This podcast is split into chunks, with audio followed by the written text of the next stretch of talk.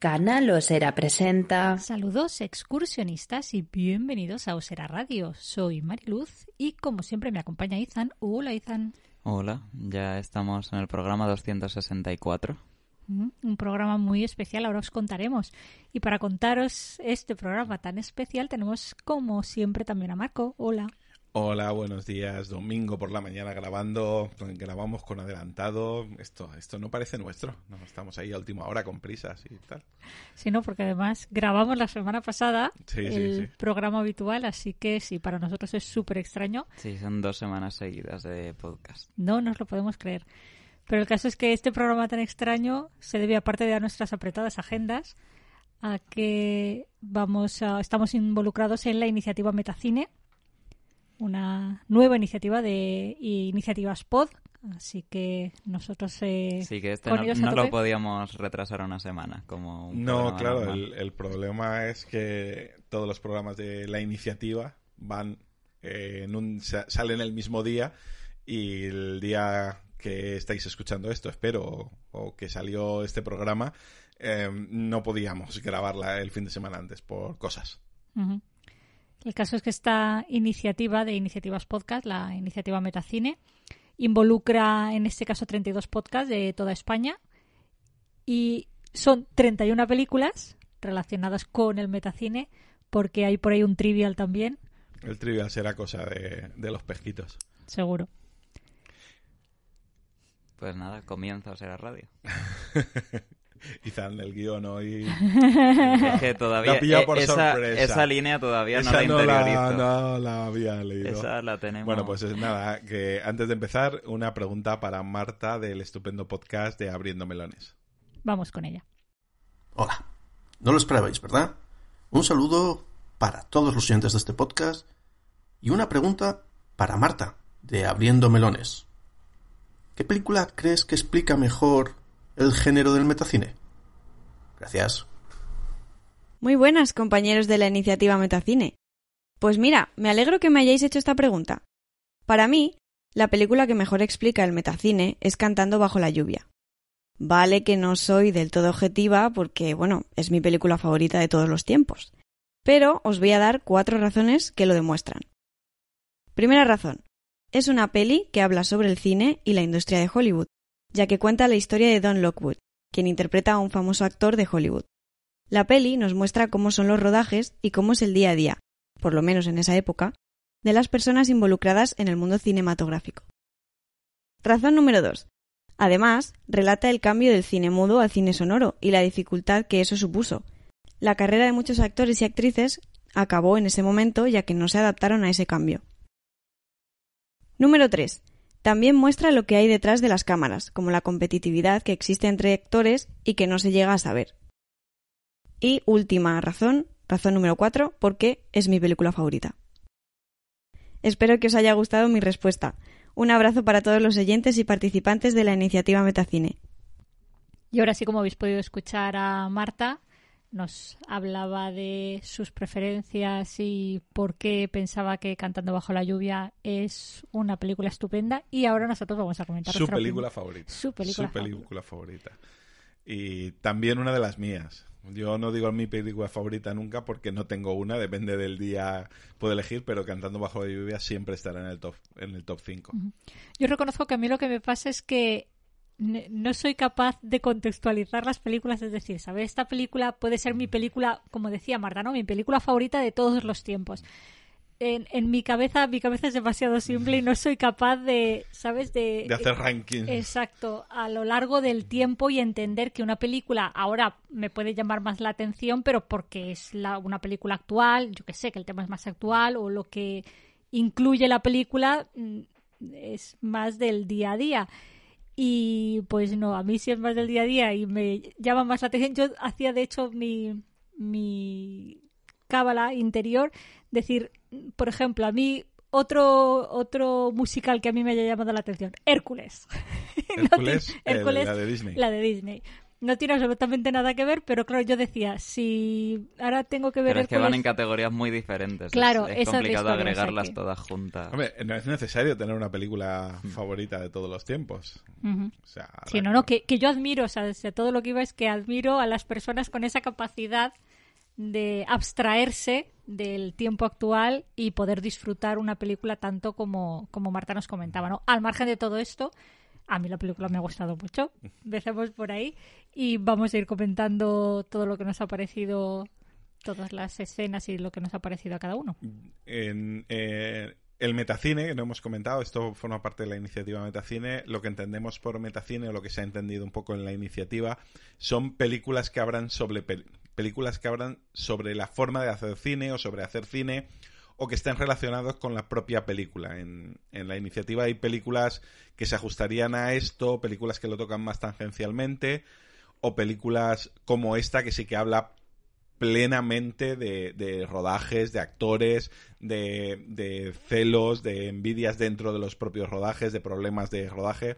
Entonces, esta película sí que es eh, puro metacine, al margen de que sea una comedia, al margen de que sea un musical y, y al margen de que trate pues todas estas cosas. Es una película que a día de hoy podéis encontrar en HBO Max, es donde nosotros la estuvimos viendo. Y luego también está en Movistar Plus, pero si tenéis un premium de Si estos. pagáis más billetes. Porque Nosotros- nosotros pagamos lo básico y ahí no nos dejaban verla. Pero bueno, en HBO Max sí que la tenéis. Izan, título original, duración y todas esas cosas. Pues el título original es Singing in the Rain. L- Dura 1 hora 43 minutos. Salió en el año 1952. La dirigieron Stanley Donen y Gene Kelly. De hecho, eh, eh, Gene Kelly lo que dirige son, lógicamente, las partes, eh, digamos, de baile. las Sí, toda la parte musical. eh, Ujú. y más o menos Stanley Donen dirige la parte más cinematográfica convencional, por decirlo así. Ujú. Y tenemos Y también ese- el guion. Sí, lo escribieron Betty Comden y Adolph Green. Y bueno, el reparto lo podemos ir comentando ahora y, y luego vamos a seguir hablando de, de todos los protagonistas. El, el protagonista absoluto es Gene Kelly. Eh, Que con hace este Don Lockwood. eh, ac- actor, eh, especialista, convertido en actor. Eh, Sí, además mudo. eh, está la parte que a mí me encanta que son los orígenes de, pues aquí incluso también lo incluyen. Sí, en sí. este caso, eh, la película arranca con este Don Lockwood, súper famoso actor de, de, la, de cine mudo, porque mm, estamos en Hollywood de 1927. Ujú. con lo cual todavía se retrotrajeron eh, tiempo atrás con respecto a cuando rodaron esta película. Y eh, pues forma pareja con esta Lina Lamont. Lina Lamont. que la, la interpreta Jane Hagen, eh, maravillosamente interpretada, o sea, es espectacular. y hacen digamos el paripé de que son una pareja en la vida real Ujú. pues aquello típico del papel cuché no de eh, Sí, que por el drama para que la audiencia... De los tabloides. Eh, se sigue haciendo realmente, Sí, o sí. sea. Sí, sí, no han inventado, no, no se ha inventado nada nuevo. Al final eso vende y en aquella época pues también eh, vendía y eh, ya se ve una relación súper graciosa el hecho de que ella, que parece la rubia con pocas luces, que luego demuestra que no tiene tan pocas, No, no. que... Sobre todo si su abogado está al lado. Y eh, ella parece que está más convencida de que en la vida real sí que son pareja y él tiene claro él, que no. él- él la detesta.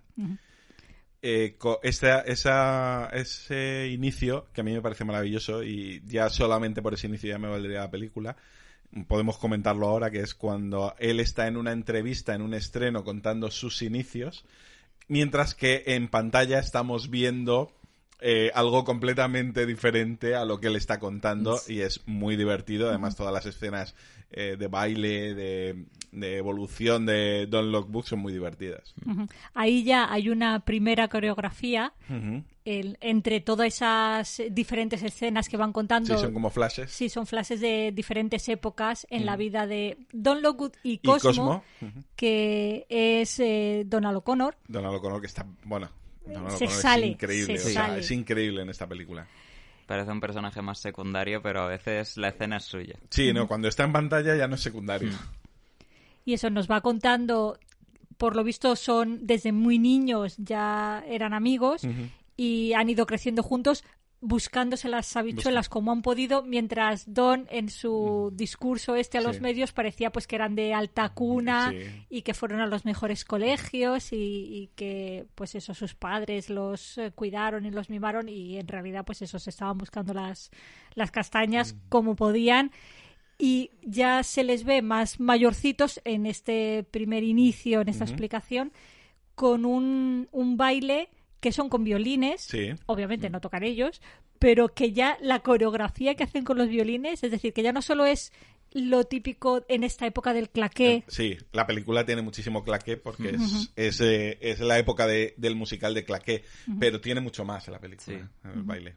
Y eso, y aquí yo ya nada más, el hecho de las eh, sentadillas que hacen y cómo bailan, es decir, o sea, que está claro y que a día de hoy seguro que coges, pues eso, cualquier bailarín y tiene una forma física espectacular, pues en aquella época igual, ¿no? Pero que la actividad física que hacen en, ¿sabes? En los bailes, en las coreografías que tienen y en esta, por ejemplo, eso, hacen mucho baile a ras de suelo, con la sonrisa en la boca y como si no les costara, ¿no? Pues eso, que, que a mí ya me maravilla. Eso. puedo, puedo, aprovechar aquí para, para sacarnos la basura y decir que prácticamente hay coincidencia en que Jim Kelly fue una persona muy despreciable durante el rodaje porque, porque torturó básicamente, especialmente a, a una jovencísima... Eh, Debbie, Reynolds. Sí, que solo tenía 19 añitos cuando... La, que por lo visto lo pasó muy mal porque encima no era bailarina, tenía mm. ciertas nociones, pero... Y era gimnasta, por lo visto ella mm. había estado... O sea, es decir, que sí que tenía físico... Sí, sí, pero no tenía alta las habilidades musicales. Y, por lo visto se portó muy mal y fue muy cruel. Y, cada baile eh, fue. O sea, eh, la crueldad de él, de, la genialidad, que no defiendo, yo estoy completamente en contra de eso, sé que mucha gente sí, pero de repetir y repetir y repetir una y otra vez, una y otra vez las escenas. Llegaremos al que para mí es el peor número musical, que es, es espectacular en color que hay casi al final.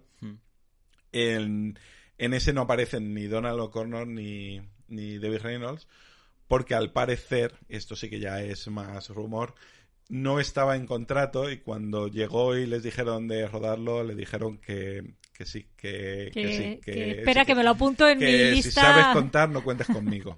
y especialmente hay un personaje, el del colega que aparece en ese que es como un representante, el como que lo mm. lleva dos o tres veces, que sí que parecería que muy de Donald O'Connor. O sea, que no pega mucho, que no hay nadie más de la película en ese, en ese baile. Es todo, totalmente ninguno de los personajes. Entonces es muy probable que nadie quisiera rodarlo por, por esto.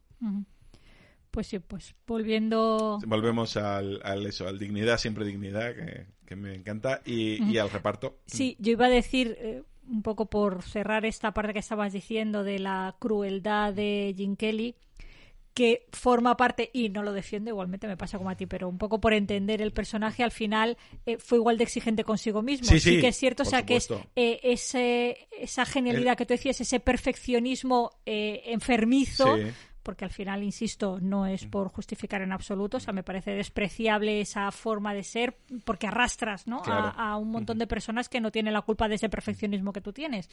Pero bueno, que, que eso no es el hecho de soy malvado con los demás, sino tengo una mente enfermiza perfeccionista y hasta que esto no esté en el nivel de perfección que en mi cabeza eh, es el que debe estar, el que debe existir, pues no, no, no paro.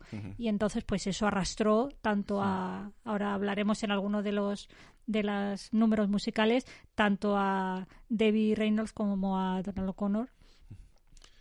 Sí, a, la desesperación. claro, a tener problemas físicos, incluso problemas de salud por esa por esa enfermedad, ¿sabes? Esa necesidad de perfección.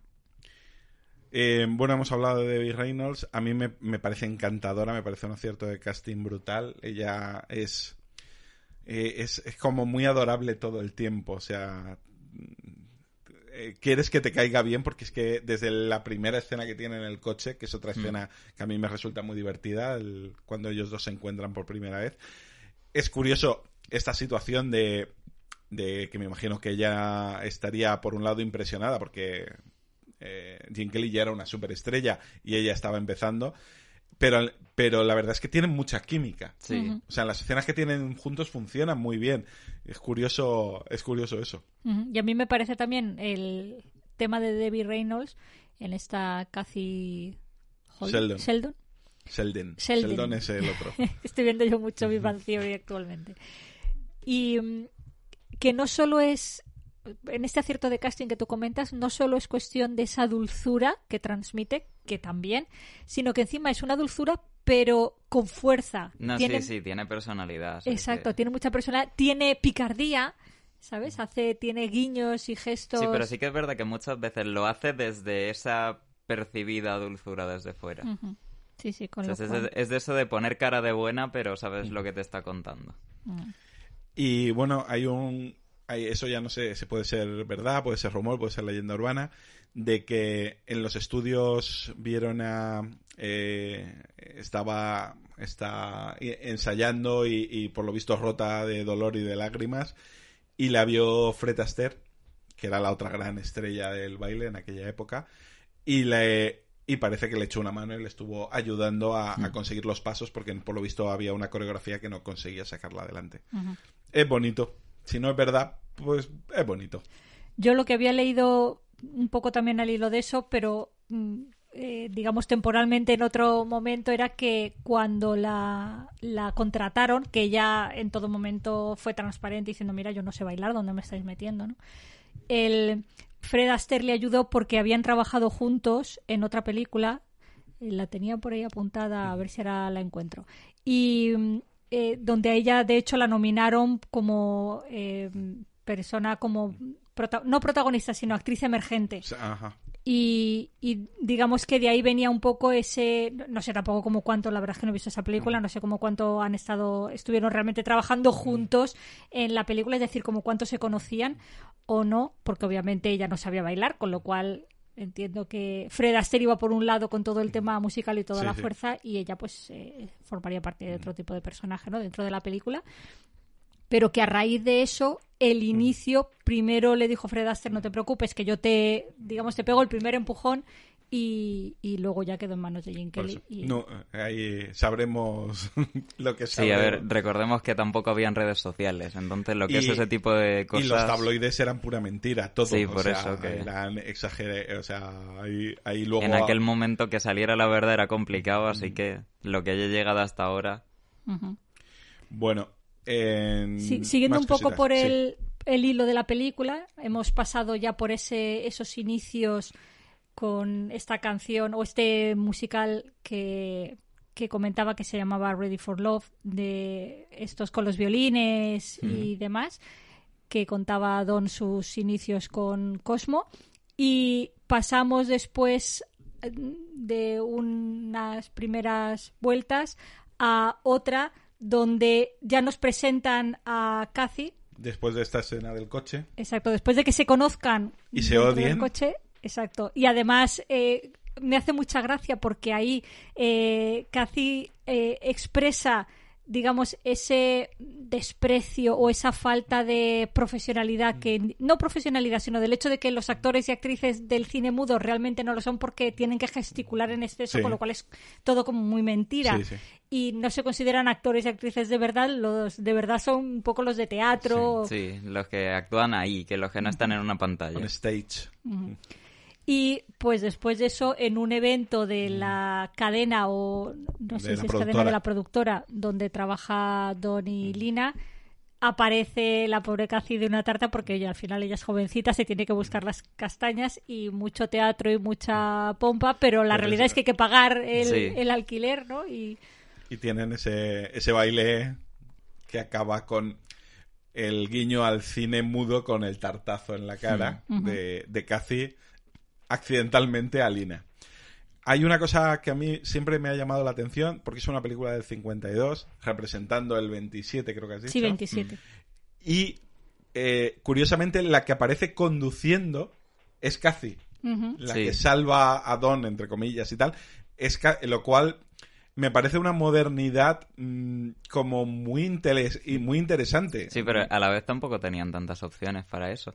Ay, eh, a ver, enco- hacer que se conozcan no es tan difícil. No, no, sí, pero... Eh, el hacerla que ella sea la que conduzca, Mm. no, y ya no por el 27, sino por el 57, Dos, sí. el 52, em, que sea la que conduzca y que tenga, no solo que conduce, sino que en ese momento es ella lleva la conversación. Sí. También porque le, em, a, a Don le mete el dedo en la herida, donde Mm. más, eh, en sus inseguridades. Y, y me parece me parece que tiene ahí unos diálogos muy guay y tiene un le dan una fuerza al personaje en su apari- en su primera aparición muy poco común en, en la época. Y que me parece muy importante para sentar un poco las directrices de lo que va a ser la película y de lo que va a ser su personaje, digamos, dentro de. Y lo que va a ser la relación, que no es la típica relación muy desequilibrada del hombre mayor que eh, seguro de sí mismo, la, la niña locamente enamorada. Indefensa. De hecho, ella le rechaza dos o tres veces antes de que empiece, porque claro, es una comedia romántica, tienen que acabar juntos. Tiene que haber amor.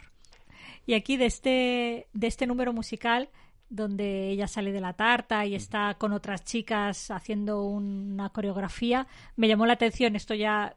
Estaba pensando un poco también el tema del rodaje, ¿no? De- de- Te de tengo la pervertida escena. con, Sí, sí, ya. con el tema de los making of. Sí que es cierto que tuve que hacer un antes y un después, es decir, yo la, primer- la vi primero con Ethan y luego he hecho un segundo revisionado porque me Para pasa... fijarte en todas las cosas. Y en este segundo revisionado sí que me di cuenta, en esta escena tiran muchas serpentinas, además Sí. todo Sí. el rato, y ella de una manera muy graciosa le cae una serpentina y hace un guiño y se la quita de delante y eso se ve y queda muy bien dentro de la película. Entiendo que igual por eso no cortaron ni nada. Sin embargo, hay una chica en segunda fila donde le caen varias serpentinas, se le enganchan en el gorro y tiene que estar con la sonrisa y las serpentinas todo el rato delante de los ojos y yo decía, pobre muchacha, y ahí está con... Claro, tienes que tirar la escena para adelante Sí. porque hasta que nos dicen corte... Tú no puedes. Sí, no, parar. si paras a quitártelo ya la has liado. Sobre No, todo con o el sea, jefazo se- este. Seguramente no, vuelve, no vuelves a la siguiente No, no. escena. O sea, si, si cortas. Un, un secundario nunca puede cortar. Claro. Ya hay gente más importante que tú pendiente de eso. Pues el caso es que estaba ahí la pobre muchacha bailando con las serpentinas en la cara y una sonrisa como si no pasara nada. Y yo la estaba viendo y digo, se tiene que estar acordando de las dichosas serpentinas. Y luego sí que es cierto, pues lo típico, ¿no? Que hay Hay varias, cortes. claro, varios cortes porque habrán rodado la escena varias veces y habrán cogido Sí. la mejor, Muchas veces, seguro. la mejor de cada una. Y luego sí que hay de repente, no sé, pues es un corte y, y en el momento siguiente ya se ve que la chica ya no tiene, tiene. Ya no tiene Sí, que era en solo en, una Hay- de, eh, en un uno de los rodajes. Le faltan las serpentinas. Mm, Vale. Y, y ahí saltamos, yo creo que a uno de los mm, números clásicos de la película, más allá del super clásico, pero yo creo que este estaría por de- un poquito por debajo de- del propio Cantando bajo la lluvia, que es el Making Love. Que, como le decía yo a Mariluz, yo creo que, mm, bueno, esta película la hemos visto en esta ocasión en versión original. Sí. Lo que pasa es que yo esta película de niño la vi un montón, entonces, lógicamente, ahí ve- em, las películas se veían dobladas. La versión original es una cosa reciente.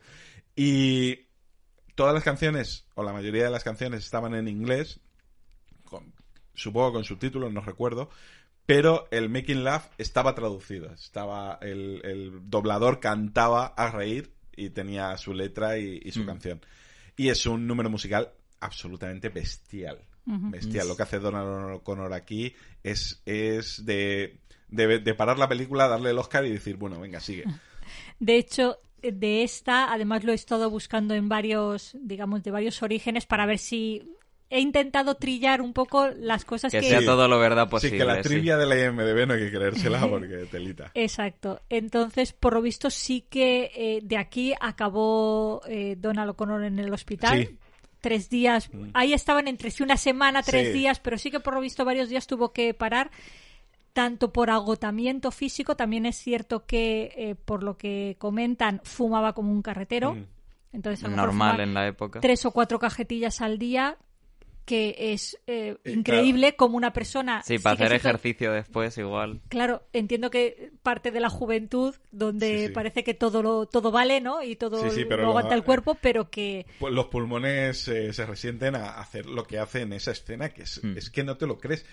A ver, que no te lo crees hacerlo una vez, pero es que lo tendrían que repetir un montón de veces, porque las posibilidades de que algo ahí salga mal Sí. son muchísimas. Que hay el momento que se tiene que coordinar con los otros de los tablones, por debajo, por arriba, para un lado. el sofá, El el- sofá, o sea, es un resbalón y corta porque es plano, casi- no es plano secuencia, pero casi. Sí, esa es otra de las cosas que me he fijado cuando he vuelto a ver los diferentes, eh, sobre todo lo que son los, eh, Los musicales, la parte los musical, musicales. los números musicales, y es el hecho de que las escenas son larguísimas. larguísimas. O sea, no es un, eh, ¿cómo lo has llamado? Un Plano plano, secuencia. secuencia. completo, Pero casi. pero sí que a lo mejor, la verdad es que tampoco he llegado a contaros, pero a lo mejor que todo la- el número musical depende de la longitud, a lo mejor son cuatro cortes. Sí, o- depende. Como o sea, mucho, sí, ahí, pero- ahí depende de los números, pero, pero hay este en particular, yo también la última vez que lo vi me fijé, porque ahora ya pues tengo esa deformación profesional de estar diciendo y no corta, y no corta, y ahí sigue. Claro, Mm. eso quiere decir que cada vez que ha habido un error, ha habido que volver a empezar desde el principio. Sí, ha habido que hacerlo entero. Es una locura, es, eso es dificilísimo y, y además en este momento las cámaras eran, o sea, no puedes decir, ahora muevo la cámara un poco para allá, un poco, no, no, tienes que planificarlo todo bien porque eran mamotretos enormes, el Technicolor eh, exigía cámaras muy grandes, iluminación muy concreta, entonces si la cámara está en un punto, está en un punto y si se va a mover a otro punto ya está preparada, pero cual- si, si vemos un plano corto, ahí se ha cortado y se ha vuelto a empezar para grabar ese plano corto. Pues sí, y aquí en este, esas volteretas del final, que no es voltereta, sino que subes por una vertical, Sí. por una pared vertical y luego haces Y- un mortal la- atrás, sí. que yo cuando lo estaba leyendo digo, ostras, no me acuerdo, y cuando lo vi, no solo lo hace una vez, sino que lo hace tres, o sea, lo hace dos, Dos y una que atraviesa la pared. Exacto, y una que atraviesa la pared que dices, mm, madre mía, porque encima tener que hacer el, el movimiento Mm. como si fueses a subir por una pared sabiendo que la vas a atravesar. Bueno, ahí, no, ahí si te fijas el salto lo hace muy claro. Sí, Sí, lo lo hace. pero, diferente. pero da igual, ¿eh? O sea, no es una crítica, ¿eh? no hay otra manera de hacerlo. Pero es, es, eh, es una locura. Aparte de que es divertidísimo, porque el- la letra es divertida, la música te da todo el rollo y eh, la gesticulación que tiene él cuando está jugando con su sombrero, cuando está jugando con el piano, es, Sí, o con el muñeco este con que no tiene sí. cabeza y con el... eh, es, es una escena de, eh, de locura. A mí es que me vuelve muy loco esta, esta escena. Y luego ahora viene la parte que me imagino que ya es un poco más como aburrida, como más... ¿Verdad, Izan? Ahí...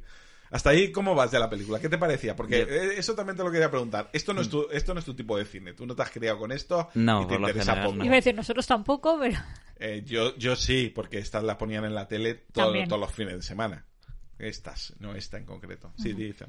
Eso, a mí sí que durante la gran mayoría de la película no se me hace larga ni nada. A mí sí que te- pues, está entretenida. ¿Y qué te pareció la comedia? ¿Te pareció divertida? Sí, a ver. Se nota que pues tiene 70 años, pero, pero está bien. Que tiene 70 años. ¿eh? Es una locura, vamos a morir todos. Algún día, sí, eso es un hecho. Es lo único que tenemos claro. Vale. Sí, el, la siguiente parte a mí me...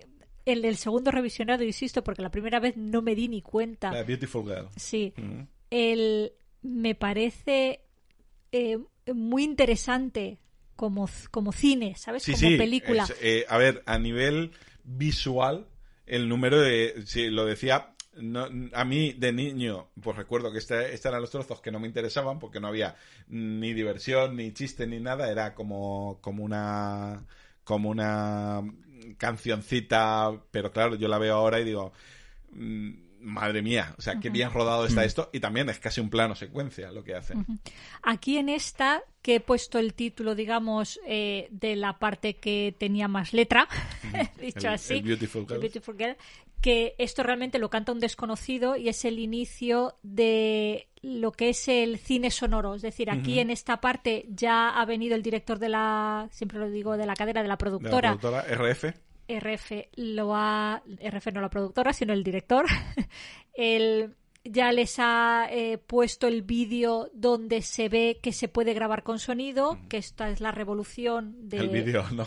El vídeo, no. todavía faltaban años. verdad. la Eh, película, la película. grabada con sonido y que esa iba a ser la directriz de la cadena y entonces eh, ya digo que este número musical Beautiful. Girl realmente por delante tiene también otra serie de escenas Sí. que, que no tienen es solo color y gente hablando y demás y hablando no actuando Actuando. además con colores de fondo super chillones con mucha purpurina escenas bastante surrealistas porque aparecen tres coristas cantando y haciendo a, luego cuatro chicos en una especie de plano cenital, Sí. unas piernas de chicas en una especie de coreografía donde solo se ven las piernas, otras como si estuviesen en como si fuesen soldaditos de plomo Sí.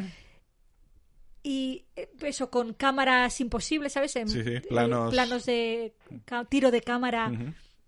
Eh, digamos, muy diagonales y es decir, todo muy surrealista, muy colorido y que encima eso con voces, Sí, con un- las y, y que se va acelerando la canción, Exacto, se va acelerando el ritmo de la música. eso es. Y para mí es todo la elipsis de decir, bueno, acabamos de decir que empieza el cine sonoro, el cine o la televisión, No, el cine, No, el cine, cine, el cine. cine sonoro y nos están enseñando una elipsis con toda esta ¿Hacia dónde va el cine sonoro? lo, que está, lo que se está haciendo. Sí, porque a ver, siempre al principio de una tecnología de estas todo el mundo la intenta exagerar hasta el máximo para decir, mira todo lo bueno que estamos haciendo con esto que acaba de salir. Y enlaza muy bien con ese final, que es cuando empieza eh, la canción de Beautiful Girl otra vez. Y hay una, una. Es muy divertido, cuando yo la veo ahora en versión original, eh, cuando están presentando como unas modelos y un- unos vestidos. En, cuando yo veía la película en castellano, la canción estaba en inglés, pero esa frase final que, que como que el cantante recita y no, y no canta, esa estaba doblada. Y era con unas rimas muy, muy, muy absurdas, pero que, bueno, hasta hace no mucho, pasa que a mi memoria no es lo que era, me las sabía de memoria, porque ya digo que esta película de niño la vi muchísimo. Ujú. Y además esas chicas con e- esas posturas, Esas posturas imposibles, imposibles. la chica con la raqueta como si estuviese dándole un golpe y además, claro, en otro hoy en día pues te cogerían la escena y te la pararían, pero en ese momento era la chica No, claro, era mantener la posición. Claro, y a algunas se la ve, si te fijas mucho, se las ve como le tiembla a lo mejor Claro un poco la mano porque llevan un rato en esa postura surrealista para, digamos, hacer de foto, eh, la pose de foto. Y es un número musical que tiene un, un, un giro de guion, porque es cuando eh, volvemos a Cathy, volvemos a Don, y se conocen. Sí, se conocen y realmente la contratan. O sea, en esta Beautiful Girl, eh, Cathy es una de las chicas que está con el cantante. sí, una de las coristas. Y, y ahí ya llama la atención eh, del RF, en este caso creo que estaba por ahí, y la contratan para, bueno, para la película, para... No, para el estudio. eh, Entonces, Sí, se, para se- que- eh, entonces se contrataba a la gente no por películas, sino por Para tiempo. tenerlos Tú- como recursos, claro, sí. Porque terminabas ese rodaje y al día siguiente estabas rodando un western. Hmm. es eh, ahí eh, digamos que aquí la película se para un poquito porque ahora empieza la parte romántica. Eh, Don y Cathy se tienen que enamorar y tampoco nos vamos a complicar mucho la vida a nivel de guion porque los dos son guapos y son los protagonistas los has visto en el cartel al entrar. Que canten juntos que cante él ponga el paisaje. Y ese momento que ese número musical que es un poco no es un muy ñoño al mismo tiempo es muy de cine porque él se la lleva a un set, le pone la iluminación, le pone el viento, le pone la escalera, le pone el fondo y, y te explican cómo se hace el cine con una canción que sí, es un poco ñoña. Sí, no, Es yo reconozco que, que esta es, digamos, para mí la parte más floja de la película. O sea, A mí, a mí el, el otro número musical me gusta menos, pero bueno. Ah, pues no, a mí, a mí ese... No porque, iba a decir, no porque no me gusta, sí, porque no me gusta, pero no me gusta por flojo, ¿sabes? O sea, por que sí que es cierto que es la escena romántica, entonces no puedes ponerle brilli y dar saltos Sí. y hacer sentadillas. Esa escena tiene que ser, pero con todo el, digamos, con toda la magia Sí, y yo- la relación entre ellos, a mí en este se me queda cojo. No, no sé exactamente el qué. Igual es que no estoy. Es la época, ¿no? Y, Claro, eh, estamos hablando de una época donde el romance era, pues como ha dicho Ethan, de, eh, había que exagerar, ¿no? Y, y además aquí está muy juego Romeo y Julieta, luz eh, anaranjada, el atardecer y todo esto. Y además yo creo que sí que tiene una virtud esta, este, esta canción, aunque a mí no me guste, pero es muy del tipo de balada de la época. Estamos hablando del 57, es un... eh, es- 52. mejor me lo pones, pero es como si te coges por la canción de Titanic, que si la, la, escuchas ahora ya te parece, dices, pues igual no era tan buena. O sí, o sea, que eh, la balada tiene, tiene que ser melosa, tiene que ser... Y esta, lo que sí que tiene este número musical es que es como, vamos a descansar un momentito, que vamos muy acelerados. Sí. O sea, la película hasta este momento es un no parar. Pum, pum, porque hasta el número musical de Beautiful Girl, que es tranquilo, viene de ese, de ese montaje acelerado de, de los de los tiros de cámara, de la evolución de los payasitos y todo eso. Entonces, y lo que viene después, ni te cuento. Entonces, es como un. Vamos, vamos a tomar un descanso y luego ya seguir. Sí, eso para aclarar un poco mis sentimientos con este número musical, a mí lo que es la escena, de dónde viene esa muestra que hace Don de el set. Del set. De la maravilla de tener. A, mí es que me flipa eso. a mí es que me flipa cómo una habitación vacía se convierte en una en un atardecer romántico. Sí, además precioso y, parece súper realista. sí, lo que pasa es que no lo ha hecho él en ese momento. Hay mucha gente. No, claro, ya estaba preparado de antes. sí, solo enciende luces. Solo, solo enciende luces. Pero, pero que se hace así el cine con más trabajo, pero se hace así. Mm. Es que te lo explican en un momento. Ella con ese vestido como de gasa que claro, cuando le da le da el aire eh, genera mucha armonía y mm, ella la manera de bailar que tiene que también es súper dulce y se deja llevar, ¿sabes? Es decir, todo lo que es la escenografía y demás eh, y lo que es la historia me gusta, pero a mí la, esa canción me... No. No. Vale. Lo siento, no. No, no, si lo entiendo, si a mí tampoco. Lo que pasa es que entiendo por qué es. O sea, yo lo que hago, eh, o sea, el, el defenderla no la a mí también me aburre y siempre me ha aburrido, pero la veo ahora y entiendo dentro del ritmo de la película, entiendo que era el momento de tomar la pausa, porque ahora entramos a Moses. Moses, que es, la locura, o sea, e, es, la locura, es un número musical que yo de crío es que nos me flipaba. Y la sigo viendo y es que me parece divertidísima. Una canción que no tiene letra como tal. No, no tiene nada que ver. Son trabalenguas. Lo cual lo hace más complicado. Y... Las veces que tuvieron que rodar eso, seguro. Sí, pues, pues fíjate. Eh, cuenta, ¿qué, qué es? Cuenta pues esa Están en sus respectivos logopedas porque ahora tienen que aprender a hablar bien. para... No sé si son logopedas, foniatras, supongo que en aquella época estaría sí, todo Sí, ahí todavía las profesiones igual no estaban tan definidas. Eh, les ayudaba a... A la dicción, a, mejorar la dicción, fuera el experto que fuera. Ahora en el cine tienes que aprender, tienes que hablar bien y igual no se te da muy bien. algún actor español no le vendría mal, ¿eh? Entonces, pues, en un momento empiezan a darles trabalenguas para practicar un poco y pues, empiezan a cantarlos. Que son Don y, Cosmo hmm. con, el, con, con, el profesor en, en una sala y el profesor flipando. pero...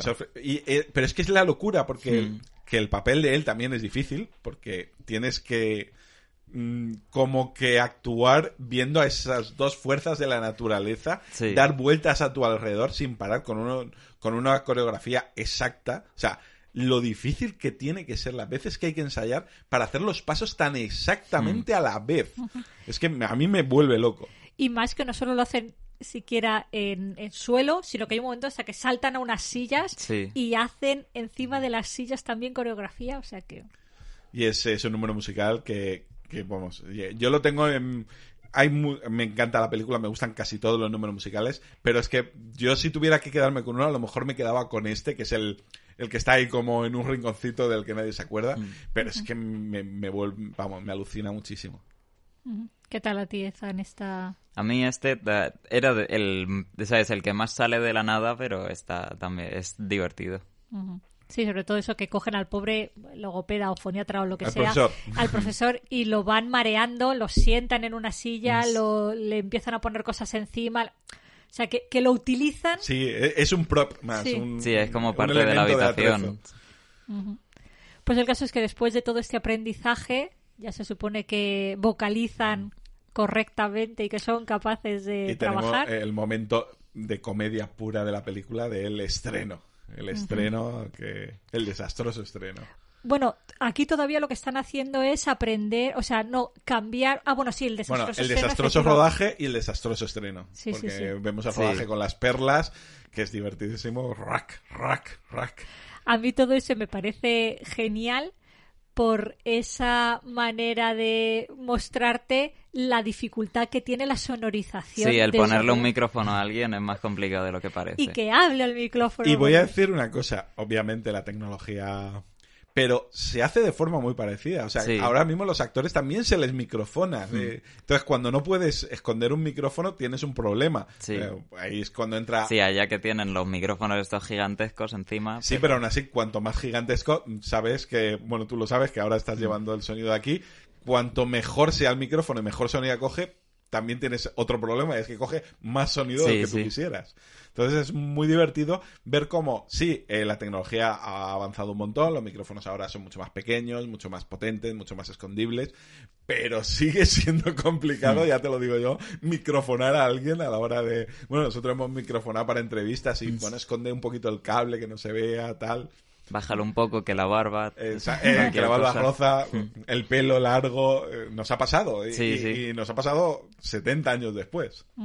Pues aquí, imagina del inicio, pues... Que tienes que encima aprender de la nada los principios de, del sonido Sí. en escena. Le pongo un perifollo aquí en el traje porque hay que esconder, claro, cable, mm, micrófono, que entonces, pues, y mira que hacen un micrófono lo más pequeñito posible, Sí, pero, pero lo más pequeñito posible, claro, tiene 5 centímetros de diámetro aquello, entonces, Y encima la actriz no sabe, entonces... eh, Claro, la actriz como- mira como para el otro lado. Marco ahora y se aparta del micro y Zan se enfada. Y yo una cosa... Hay una cosa en toda este, en esta secuencia y es lo difícil que es dirigir cine. El pobre director está, Sí. está desquiciado. Es, eh, que es un personaje secundario, pero es muy divertido. Pues sí. eh, Y, y bueno, y, y Lina Lamont, que hace esta Jane Hagen, que está brutal en estas, en estas escenas, hace- enfadándose con la con su foniatra, eh, las S, las P's, las D's. Las estoy diciendo todas bien, ¿verdad? Sí, sí, pero no al micro, bonita, que es lo importante, no se te escucha tal. Pues sí, sí. Y más el mérito de, de ella, porque, claro, su voz no es lo que aparece. Lo Claro. que- la, la voz que aparece la está forzando para Claro, que suene claro. estridente, Sí, sí, sí. chirriante y, y desagradable. O sea, eh, por cierto que yo recuerdo en la versión doblada, el trabajo de doblaje de, de la actriz también era brutal. O sea, esta película es de la época donde el doblaje en España era realmente impresionante. Mm, También porque se doblaba muy poco y con mucho tiempo. Ahora tienen que doblar mucho y con muy poco tiempo y con muy poco dinero. En- entonces, pues se nota. Pero aquí el doblaje es que el doblaje de, de esta mujer, yo recuerdo la película en, en versión doblada y es que era impecable. O sea, es que mm, ahora que la he visto varias veces en versión original, dices... Sí, es que era lo es mismo es que- lo- todos los matices que tiene que ponerle, que son Mm. importantes, estaban ahí. Pues eso, arranca este esta premier desastrosa. No, no, no. Mira, Los que habéis visto la película sabéis la, sabéis la escena. Y me imagino que los que estáis escuchando la mayoría la habéis visto. Y si no, corred a verla, insensatos. Sí, además con la todas esas gesticulaciones exageradas, Exageradas mm, del... del cine mudo que claro, es que Todavía, claro, se quedan ahí. claro, quitarte es- eso del subconsciente Mm. cuando lo has estado haciendo X años, el amaneramiento excesivo porque tenías que transmitir mucho más porque no podías verbalizarlo. claro. Sí, la verbalización era un cartel. Philip, I love you, I love you, I love you, I love you. pues eso. Y ahí tenemos ese momento que a mí me encanta de, de Jim Hagen cuando están en la salida en la salida de la premier oyendo las críticas todo el mundo poniendo verde la película y ella está súper encantada de, no, pues a mí me ha gustado.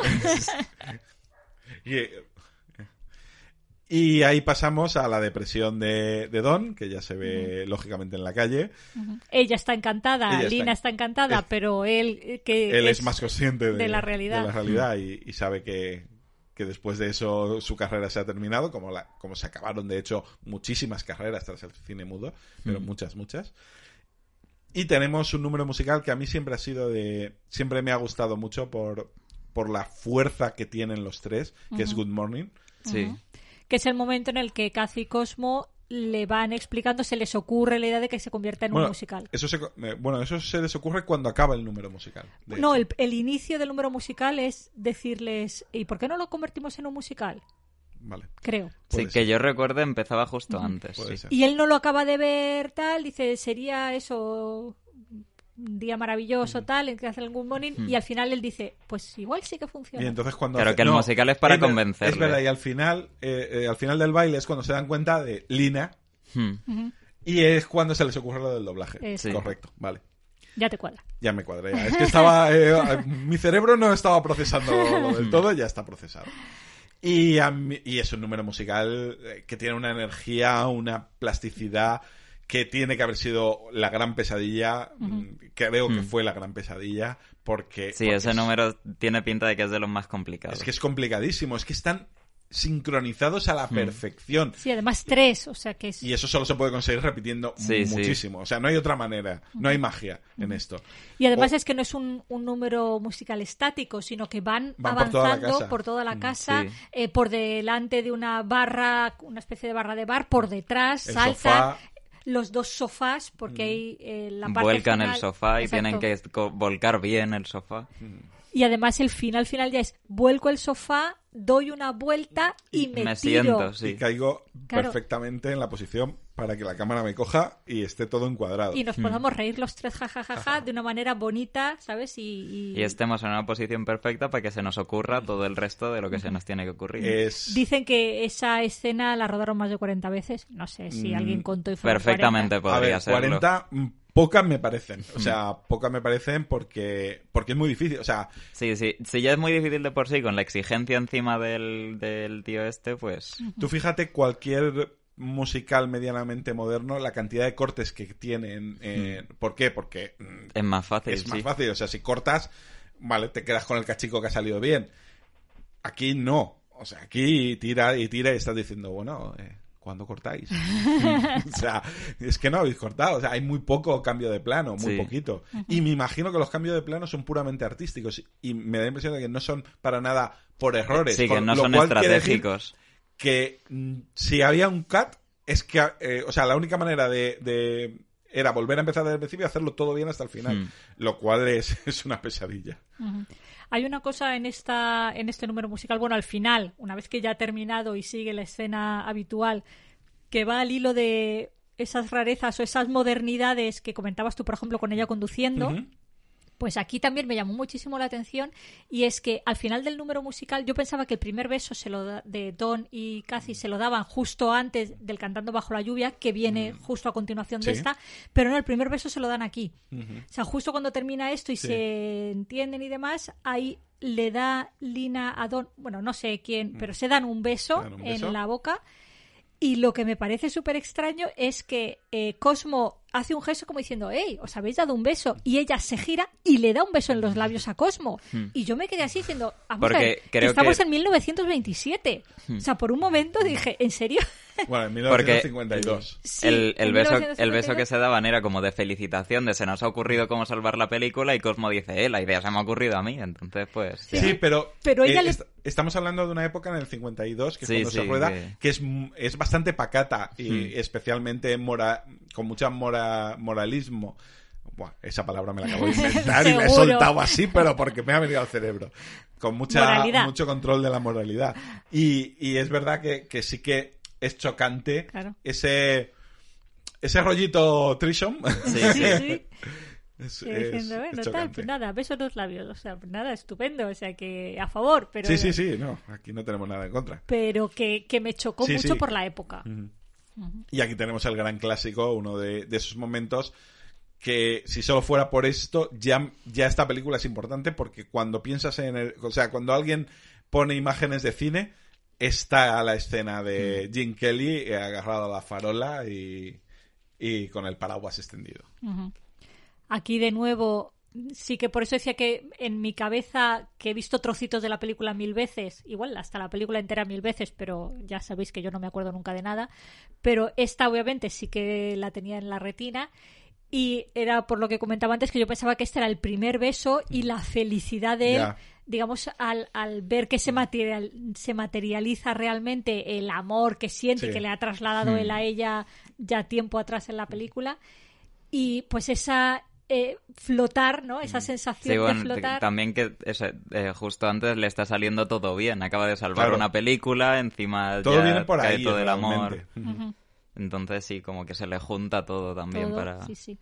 Y a mí lo que me maravilla de esta de este número musical es que te transmite perfectamente esa felicidad plena. Plena, o sea, consi- lo Sí, consigue. que le da igual todo, que Sí, está sí. feliz. y Sí, pero, está. pero no es tan fácil. Hmm. Porque no es verbalizado. No, no, sí. Es... O sea, tú estás viendo a una persona que es feliz. Hmm. Sí, sí, una y esa sonrisa y esos gestos y esa no sé, o sea, hay una magia ahí de, de que te yo podría ponerme en bucle la esta y sabes esa contemplación de lo que es la felicidad en mayúsculas y da igual lo que haya alrededor y eso me parece grandioso en, en lo que es la escena. Anda que no hay leyendas urbanas sobre esta Sobre esta escena. Claro, pero es normal, pasa como con Star Wars.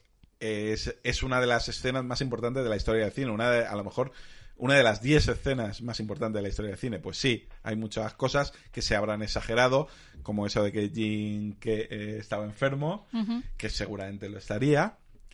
Eh, pero, pero a lo mejor no estaba a punto de morir. ¿no? Estaba Sí, claro, yo eso pues, he leído contra- tr- 39 de fiebre. Bueno, pues no lo pues sé. igual sí, pero 39, 39 de fiebre es asequible tampoco, Claro. que son los 50, no los 1850. que- El- sí que es verdad que, por supuesto, lleva un neopreno bajo, porque si no, no hay manera, con toda el agua que, que le tuvo que caer encima una y otra vez.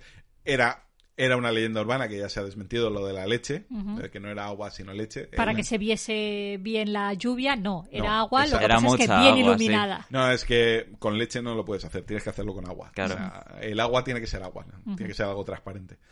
Lo que yo he leído, que ahora yo lo pongo sobre la mesa y ya me decís si lo sabéis y si no nuestros oyentes, si nos escuchan, si es real o no, o por lo menos si ellos son conscientes de ello, es que eh, la escena, eh, rodarla tardaron muchísimo un montón de horas, no por la escena en sí misma, sino porque estaban en, en la parte exterior de los, de, ¿De los estudios.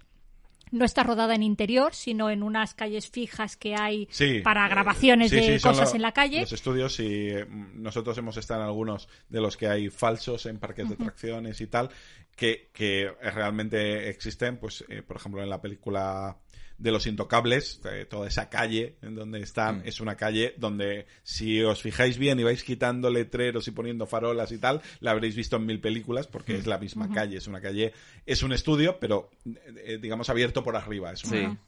Pues el caso es que, claro, todos hemos visto, es de noche, Es de noche. cuando se, se rueda la escena, con lo cual, como estás en, la, en el exterior, pues tenían que rodarla de noche, Mm. entonces pues empezaron a rodar por la tarde-noche, pero por lo que he leído es el momento también en el que todo el mundo vuelve a su casa, entonces el, por lo visto la cantidad de agua que necesitaban para poder eh, grabar toda la escena, pues con la gente volviendo a su casa, yo no sé mm, el caso es que parece que la- el agua no tenía suficiente fuerza, o eso es lo que yo he leído por ahí. Con lo cual al final les fue imposible poder grabar la escena por la noche y tuvieron que grabarla de madrugada, ¿sabes? O sea, volviendo al, al inicio. Y, insisto, lo que yo he leído es que al final tuvieron que cubrir, digamos, las calles con lonas para conseguir simular esa noche que en realidad ya no era tal porque ya había amanecido. Puede ser, Mm, no lo sé. Me parece, me parece muy forzado. Sí, me parece, parece muy raro que, forzado, porque- que no se esperen a la noche siguiente y Porque, ya... la ilu- porque tapar eh, con lonas tanto set eh, hoy día se hace, pero entonces no era tan fácil. Pero es verdad que por el cine se han hecho barbaridades y Hmm. locuras y cosas eh, enormes. Entonces, mm, lo. Bueno, oye, si os lo queréis creer, os lo creéis y si no, no. Es como. Sí, eso va a ser difícil que ahora te lo confirmen o Claro. te lo desmientan. Claro, y nos podéis contar, queridos oyentes, si por lo menos a vosotros habéis oído también este rumor, si lo consideráis una leyenda urbana o no, si sabéis algo al respecto, pues estamos deseando escuchar vuestras opiniones. Ahora volvemos a descansar un poco en, en otro en otro número musical eh, de, come- de, de canción romántica, de canción blandita, que es la, la que canta Cathy. En, en la en el eh, donde vemos cómo funciona un poco un estudio de, mm, de no ya de doblaje pero sí un poco de doblaje y de, y de voz simplemente de, de grabación. Claro, como estamos en el 52, el, la, se está grabando todo en el mismo momento. es Claro, decir, todo a la vez, no, Claro, no sí. tienes un estudio donde tú te grabas en cada pista lo que quieres No, y no, no. entonces luego unes, no, no, ahí claro, hay que grabarlo todo una. Así que tienes la orquesta, la persona que canta, el director de la orquesta, todos allí metidos. Y luego los actores haciendo sus cosas con todo el mundo alrededor. Sí, sí, sí.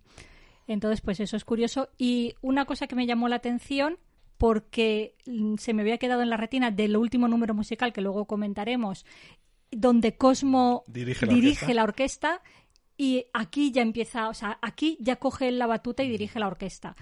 Eh, no sé, es algo que me llama la atención porque lo vemos tocando el piano en el, en el número Sí. suyo de Make Them Love y aquí ya dirigiendo la orquesta. Es decir, que a nivel musical, bueno, no sé si simplemente era un, un- sea, si es capaz de dirigir una orquesta o simplemente pues coge una batuta y la mueve. Pero que eso, que toda la parte musical de instrumentos y demás es el, digamos, el que lleva la voz cantante.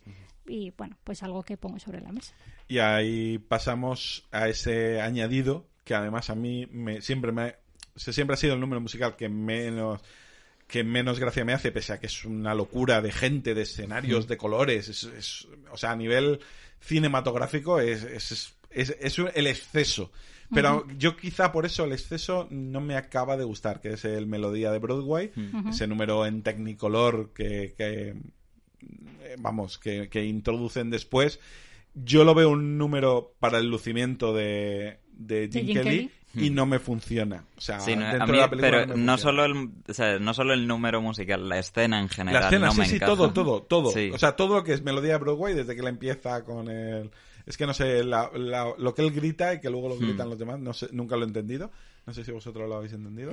Lo No me vi- acuerdo yo lo vi mismo. ayer porque estaba leyendo subtítulos y demás, ahora mismo no me acuerdo, pero sí, sí, era algo... Si me viene os lo digo. Y El caso es que a mí, dentro, por lo que tú dices, Sí. ¿eh? o sea, dentro de la película mm, me encaja, y estoy poniendo comillas, desde el punto de vista de cómo te lo introducen. Es decir, el- se supone que Jim Kelly, en este caso Don Lockwood, tiene una idea para la película y se la está contando Sí. al directivo, a, a RG. Simpson, RF Simpson, al dueño del Sí, estudio. pero a mí me pierde completamente. De hecho, en un momento te pregunté, pero ¿eh, ¿por qué? ¿Qué, qué está ahora haciendo? mismo? ¿Qué está Porque no es solo, o sea, si fuera una escena, un minuto de explicación, pues sí, pero es muy largo. y Parece que te están contando una historia de verdad, pero no, luego es eso, es lo que pasa en la cabeza de este hombre. Sí, claro, que la idea es que la idea que él está vendiendo al directivo es un toda, digamos, una, una estructura, un guion para de- meter el, el caballero danzarín eh, dentro de el mundo moderno, por decirlo así. y es la historia de un chico desde que nace, desde que nace no, desde que Llega a llega Broadway a Broadway hasta que se hace famoso. con la maleta llena de sueños. Exacto. Y todos los agentes le cierran la puerta hasta que uno sí que le hace caso y consigue eso, eh, introducirlo en el mundo de Broadway, que vaya haciendo Y sus co- cositas hasta que se hace famoso. Y conoce las eh, exageradamente largas piernas de, Sid, de Sid Saris. Ujú. Que debía de haber sido Debbie Reynolds, pero la pobre ya no daba. Eso es lo que... eh, hay, Sí, que también es- en- también te puedes creer lo que quieras. Que ella Claro. dijo que no o que no, pero es que no está ni de Sí, que también es encima de... ni en- está Cosmo tampoco. En esa escena son se- él es el único que forma, ¿sabes? Que es de es los el único de la película, por eso es que parece, Que a mí se- parece un cacho de otra peli. Yo en la cabeza eso lo justifiqué con el como es una explicación, todo el resto de gente son personajes de su película que tiene en la cabeza, pero a la Sí, vez es que no me gusta la explicación. Claro, pero es que lo normal es que dos de esos personajes fueran Cosmo y Cathy. Sí, sí. porque Claro. pega, pegan en la pe- y no están. Entonces, pero bueno. Eh, ¿Alguna cosa más sobre esta escena? Eh, sí, que ella él era ba- eh, bailarina de ballet Sí. y entonces se la ve con esas piernas largas y como Eternas. eternas. Y de hecho, a mí, a pesar de que nos guste, a mí en este número musical eh, hay un trocito que sí que me encantó y es cuando él ya se hace famoso y se vuelve a encontrar con ella, que ella va vestida de blanco, todavía con esa peluca a lo Garzón.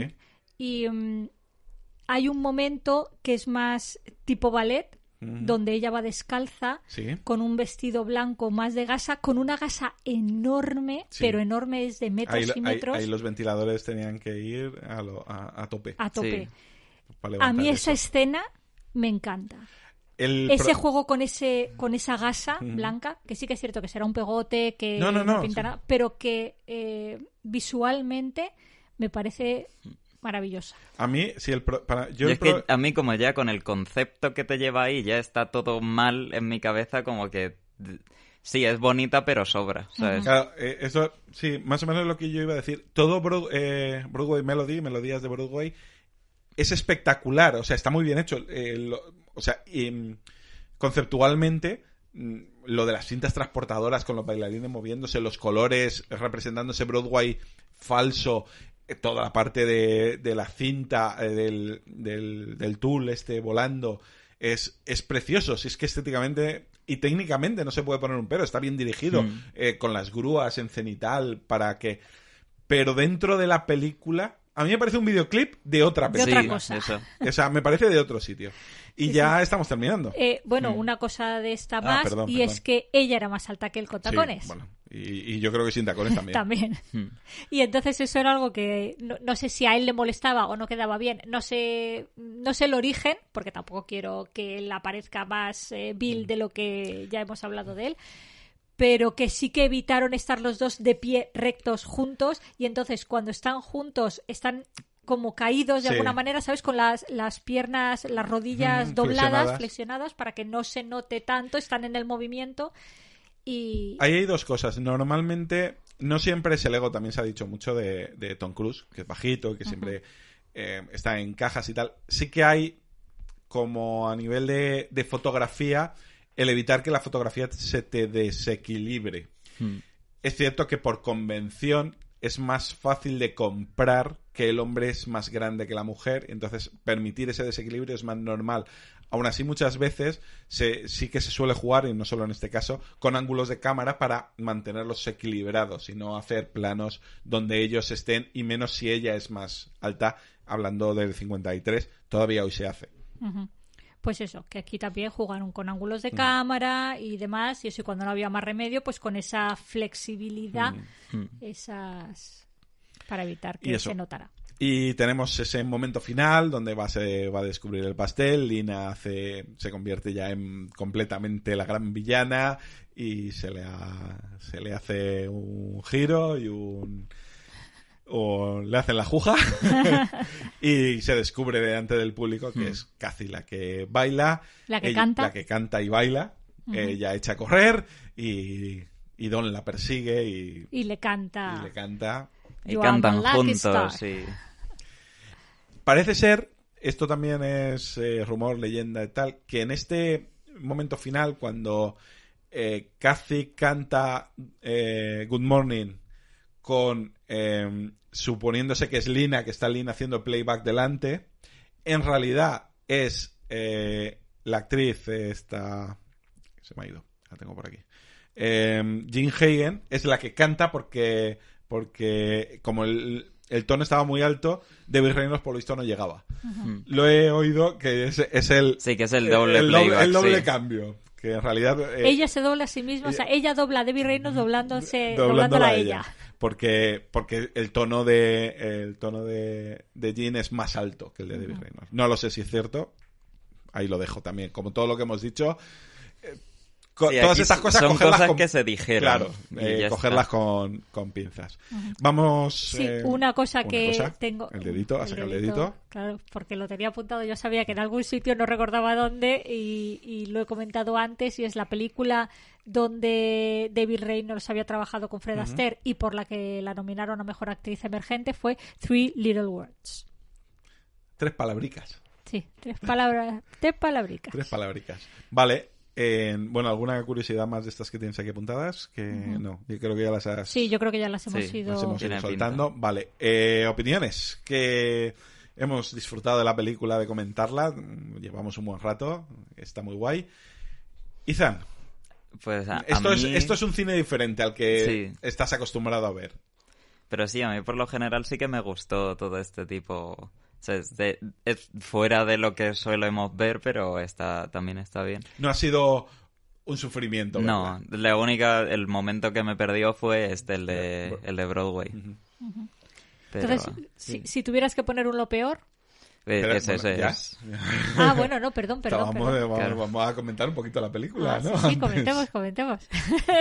Ahora, es que como he, sí, en lo he- peor, en lo peor volcado- creo que Izan y yo coincidimos. pero- He volcado todas mis opiniones ya en todo lo que hemos comentado. pero por- Pensaba que con por eso habíamos cerrar un cerrado. poquito, Sí, ¿no? no, no, me parece estupendo. O sea, que eso, que, que a ti por lo menos te entretuvo y, y no fue un... No fue una pesa- no ha sido un trabajo verla. Y, y tú, que me imagino que la verías de cría y ya ni te acuerdas, y ha sido como verla por primera vez, ¿qué te ha parecido? Les digo, me acuerdo de, de trocitos Mm.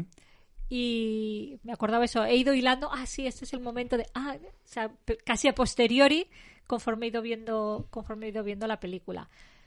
A mí me ha entretenido mucho, me ha parecido divertida. Ya te digo, el momento así un poco más ñoño, pero a la hora de, para poder hacer el programa, a la hora de revisionarla, digamos, con un poco más de cariño y ponerle orden, que muchas veces lo que me pasa con la película es que me acuerdo de escenas, pero no soy capaz de explicarla, de contarla, de poner un orden a esas escenas caóticas que tengo en la cabeza. Entonces, salir ordenándolas un poco y ver el hilo argumental, he podido disfrutar de esos detalles, de esos momentos, pues tanto de las maravillas de algunas de las escenas, de ese Broadway a pesar de que no pegue nada en el resto de la película, eh, eso, verle los matices y que incluso es que casi es un trocito de película en sí mismo, no es como un cortometraje Sí.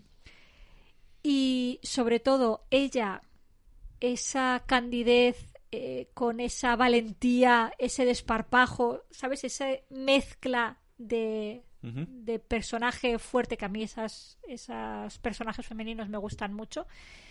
Eh, yo la verdad es que la he disfrutado mucho. Genial. Eh, ¿Y tú pues, qué?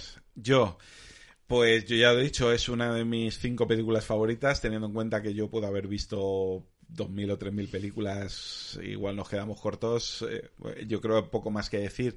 ¿Por qué me gusta tanto? Porque pese a ser imperfecta y a haber escenas que no, que no me gusten y, es un trozo relativamente largo de la película, que es Melodías de Broadway, que está al final, que debería de bajarme el nivel, es una película que me transmite tanto que la, la he visto, no sé, infinitas veces y la vi hace relativamente muy poco. No he necesitado volver a verla para, para el programa porque la, la vi hace nada y me sigo riendo y, me, y todo el momento inicial de, de los rodajes de, de Don haciendo de stunt con el avión, con los en el oeste, con los bailes, con los chistes, con, con el a reír. O sea, es que me parece tan exageradamente buena que, que no le puedo poner peros. O sea, prefiero una película imperfecta que, que la película fuera como decir, vale, toda la película está bien. No, tiene dos o tres momentos que me aburren, pero es que vengo de, de tanta alegría. El trío protagonista es perfecto, o sea, es que no se le pueden poner ni un pero, es que están increíbles en, en sus papeles.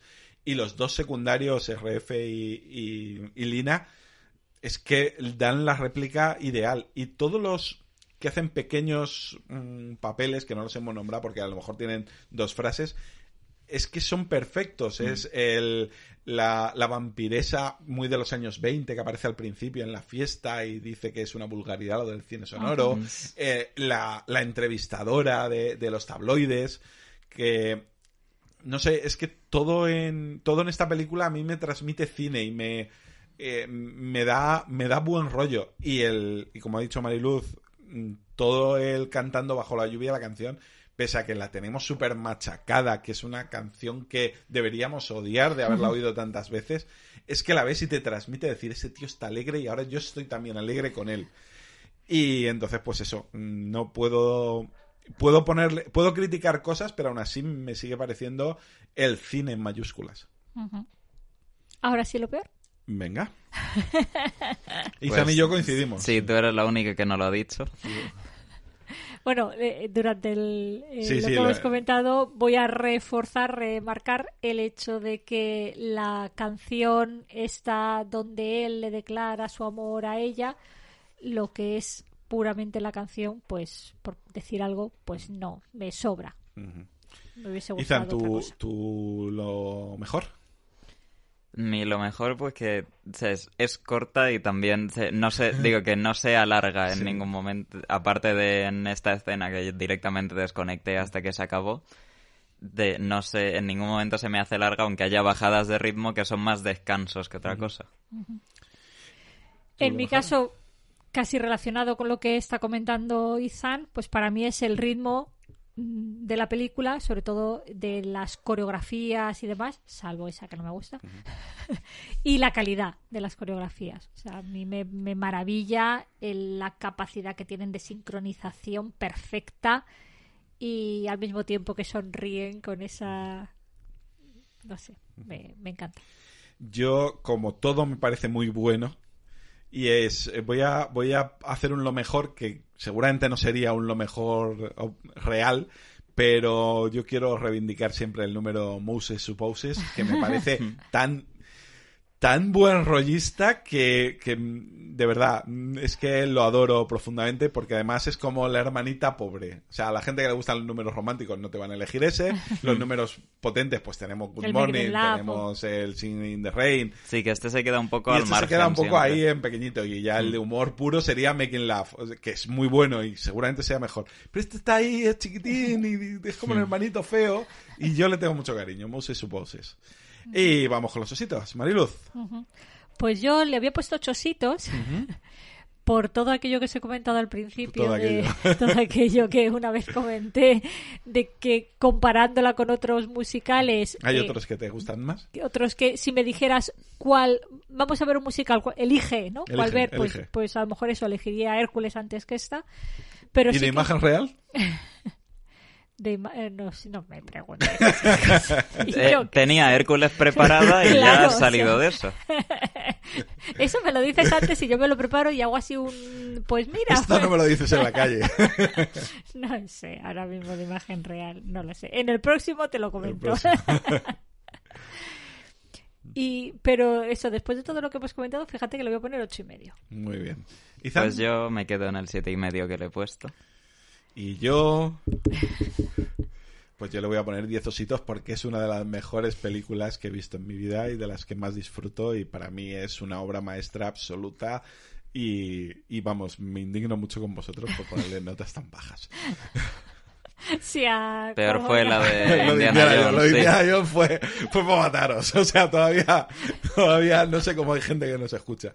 Bueno, em, para los que habéis venido con el tema de la iniciativa, no vayáis todavía. Vamos a decir brevemente lo que hicimos porque este es nuestro programa, como hemos dicho al principio, 264. Cuatro.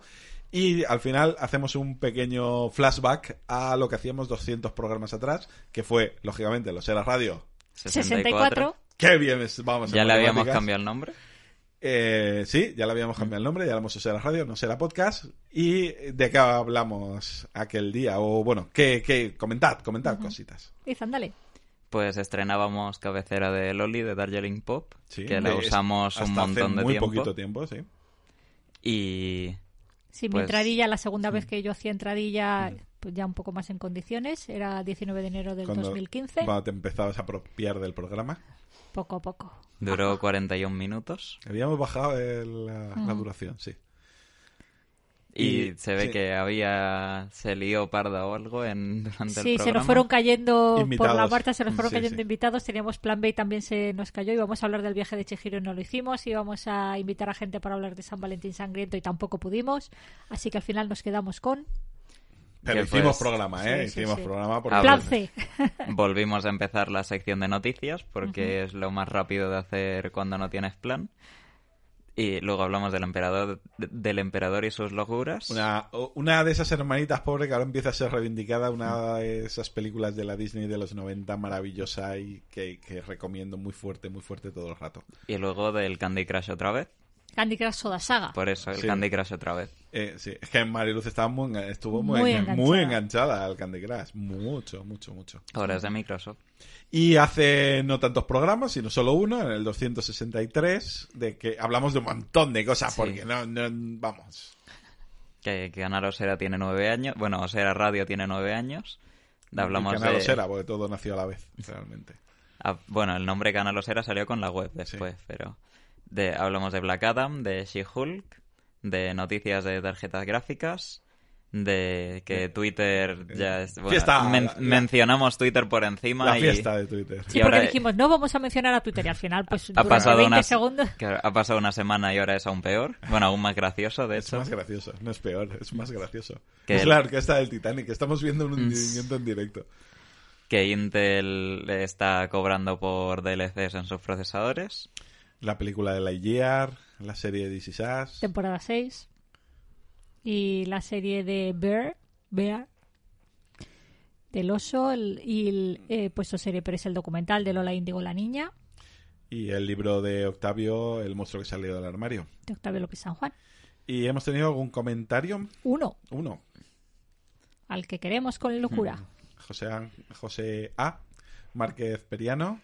Dice que buen programa como siempre, que somos grandes, que no cambiamos nunca. Eso al 262. Muchas gracias al programa de Miss Marvel. Y ya con esto le hemos dado un repaso en esta ocasión a, a la película Cantando bajo la lluvia, agradeciendo otra vez a toda la gente que organiza la iniciativa, la gente que diseña las miniaturas, que organiza los calendarios, que nos que hace esos pequeños audios que habéis escuchado en este y en otros programas. En- eh, yo tengo un audio por ahí que estará en algún programa, no sé en cuál, en cuál lo van a poner. En fin, que muchas gracias eh, a los que organizáis esto y a todos los que habéis llegado hasta aquí viniendo de la iniciativa. Bienvenidos. Pasad al fondo, hay medias noches de jamón y queso y mirinda de mandarina. Antes de terminar, os recordamos que estamos en Twitter, Facebook e Instagram con Canalosera y vamos actualizando. No, y ca- hemos cancelado la web canalosera.com. Sí, ya. ya. no están los programas que vamos subiendo. Esto hay que quitarlo del guion ya, sí. Y os recordamos también que podéis uniros a nuestro grupo de Telegram en el que hablamos de todo un poco o a nuestro canal de Telegram si solo queréis estar al tanto de lo que publicamos sin necesidad de interactuar con otros seres humanos. Y nos podéis escuchar en vuestros portales de podcast favoritos como iVoox, Apple Podcast, Spotify o Google Podcast y os podéis suscribir si no os queréis perder nada. Porque aunque otros programas tienen más oyentes, nosotros tenemos a los mejores. Y con esto nos retiramos por fin. En el próximo programa, ahora sí, seguiremos presumiendo de las cosas que hacemos en familia y que nos gustan. Nos escuchamos en dos semanas y hasta entonces, sed felices. Adiós.